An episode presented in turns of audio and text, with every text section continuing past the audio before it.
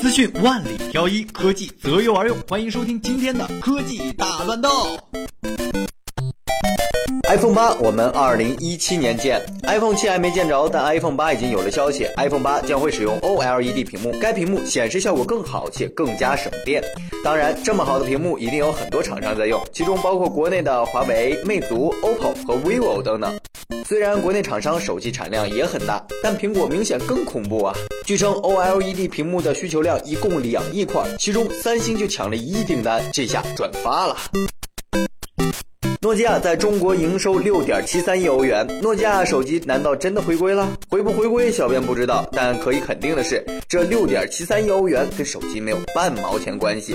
除了手机，诺基亚还有很多业务，其中就包括网络通信。诺基亚通过和中国移动合作，完成了万兆宽带建设，而现在大部分的运营商还只是千兆，所以诺基亚依靠自己的技术，又狠狠地赚了一笔，这不比做手机还强？iPhone 七配置曝光，竟然支持防水。前些日子，中国电信泄露了 iPhone 七预约的页面，页面显示该机将会支持防水、无线充电，同时也取消了耳机接口，并会配备蓝牙耳机，而电池嘛也会更大更持久。